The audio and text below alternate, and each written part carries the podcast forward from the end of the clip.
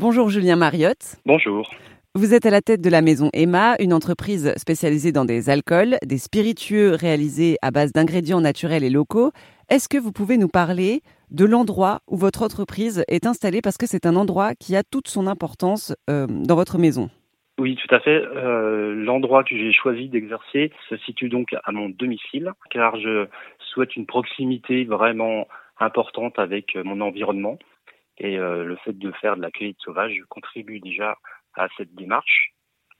Et donc mon entreprise est installée dans mon dans mon lieu de vie, mhm. euh, d'où le nom de l'entreprise qui est Emma, qui signifie à la maison en islandais. Et votre maison est située dans le Jura Ma maison est, située dans le Doubs, à la ah. frontière du Jura. Moi, je, je, parle souvent du massif du Jura, qui est un trait d'union entre les deux départements. Euh, mon cœur balance entre les deux. J'ai pas envie de choisir, donc mhm. je préfère parler du massif du Jura. Comment est née euh, la maison Emma d'ailleurs? La maison Emma est née suite à une reconversion professionnelle. Je travaillais auparavant dans le milieu du spectacle vivant et j'avais envie de changer totalement de vie, mais tout en gardant une profession de plaisir, de euh, de passion. Euh, donc euh, la passion en l'occurrence est les plantes. Mhm. Donc j'ai cherché des formations qui me permettaient de travailler avec les plantes et de fil en aiguille, je suis arrivé à créer des spiritueux. Du coup, vous concevez vos boissons avec des plantes sauvages locales qui viennent d'autour de chez vous. Qu'est-ce que vous utilisez comme plantes pour vos alcools? Alors l'idée, c'est vraiment de travailler les ingrédients qu'on l'on va rencontrer au quotidien. Si toutefois on désirait euh, se promener dans la forêt ou dans la, nature environnante, dans les prés, les, euh, bois, c'est vraiment d'utiliser ce que la nature a euh, à nous offrir sous la main et non pas de faire venir des ingrédients de l'autre bout de la planète.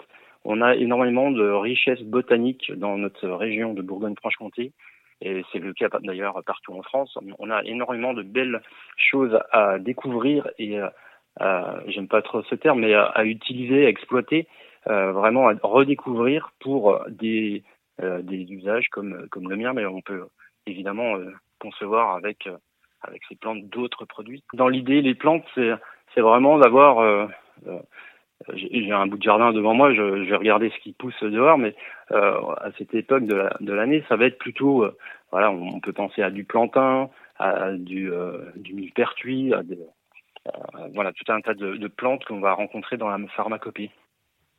Par exemple, euh, si, on part, euh, si on parle de, vos jeans, vous les concevez à base de, de baies de genièvre euh, qui viennent du coin alors? Oui, la réalisation du jean est, est, relativement simple.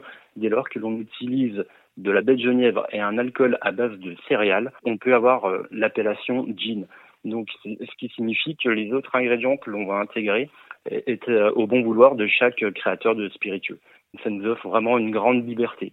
Dès lors qu'on a la baie de Genièvre, on fait ce, que l'on veut par la suite. Vous faites pas que du gin, vous faites bien d'autres alcools. Est-ce que vous pouvez nous dire un peu quelles plantes il y a, par exemple, euh, dans votre vodka, euh, euh, donc pas la dernière, hein, mais, vos vodkas peut-être habituels, qu'est-ce qu'on qu'est-ce qu'on y trouve comme plantes Je travaille les vodkas d'une manière assez particulière. Je vais utiliser très peu de plantes, à, savoir deux plantes, pour avoir des saveurs très limitées, rester sur l'esprit de vodka, apporter vraiment de la délicatesse et de la subtilité. C'est vraiment euh, deux termes que j'emploie souvent pour décrire mes spiritueux.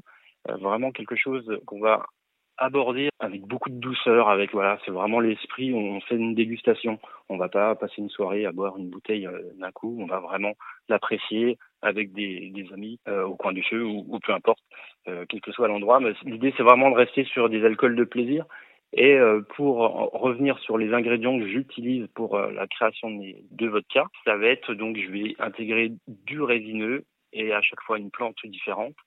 Et ensuite, je vais travailler après la distillation sur la macération de fruits. Euh, donc, je, ce qui permet d'avoir des vodkas avec un petit clin d'œil aux eaux de vie de fruits, à savoir les macérations de fruits sont la prunelle pour la première, la vodka Lyra, et pour la vodka Corona Borealis, ça va être la poire sauvage que je vais intégrer.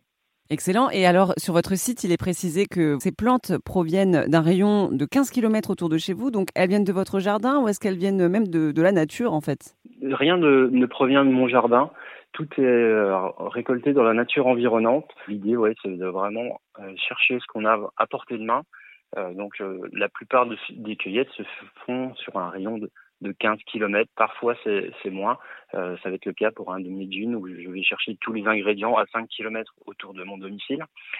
La nature va m'apporter tous les ingrédients pour vraiment apporter le côté naturel. J'ai fait certifier toutes, euh, toutes mes recettes et tous mes lieux de, cueillette pour vraiment rappeler aux gens que la nature, par définition, est, euh, bio. Quand vous partez à la, recherche de, ces plantes, vous partez seul ou vous êtes à plusieurs? Non, non, c'est un travail vraiment solitaire. Il y a plusieurs raisons à ça. Déjà, l'entreprise, euh, je suis seul euh, au sein de l'entreprise, donc. Euh, et puis, c'est surtout le moment de la cueillette est un moment pour moi qui va, avant d'être proprement une cueillette, aller récolter une plante, c'est avant tout un moment où je vais découvrir les lieux, euh, en fonction de chaque saison, évidemment, les lieux changent, les plantes ne sont pas toujours identiques ou au même stade. Donc il y a vraiment des moments de, de recherche euh, sans but de récolte, mais vraiment des moments de recherche. Et c'est ces phases-là qui sont très importantes, qui vont me permettre d'élaborer déjà dans ma tête, de faire germer les, les recettes et qui, euh, par la suite, seront validées ou non. Mais vraiment, le processus de création commence vraiment sur le terrain. Vous êtes euh, passionné par la nature à la base? Enfin, vous y connaissez bien en plantes euh, avant même d'avoir créé ce projet? J'ai toujours été passionné par la nature. Ça restait une passion pour moi. Euh, pour autant, je n'avais jamais été jusqu'à aller apprendre le nom des plantes. Ça restait quelque chose de très en surface, mes connaissances très légères, mes connaissances sur les plantes. C'est vraiment au lancement de mon activité que je me suis vraiment intéressé de manière beaucoup plus sérieusement à, l'étude des plantes, à la reconnaissance des plantes et des, plantes de mon milieu surtout. Voilà, on, apprend sur le terrain. J'ai aussi vu que sur votre euh, boutique, vous proposez également de la liqueur de sapin. Bon, alors en Franche-Comté, la liqueur de sapin, c'est un peu un incontournable, mais euh, ça l'est moins pour le reste de la France. Est-ce que vous pouvez nous, nous expliquer ce qu'est de la liqueur de sapin et quel goût ça a aussi? Alors la liqueur de sapin, comme son nom l'indique, est une boisson alcoolisée à base de sapin et euh, comme toute euh, liqueur, elle contient du sucre. Donc euh, c'est un incontournable des régions montagneuses. En Franche-Comté, c'est sûr qu'on va rencontrer cette liqueur dans toutes les boutiques de souvenirs.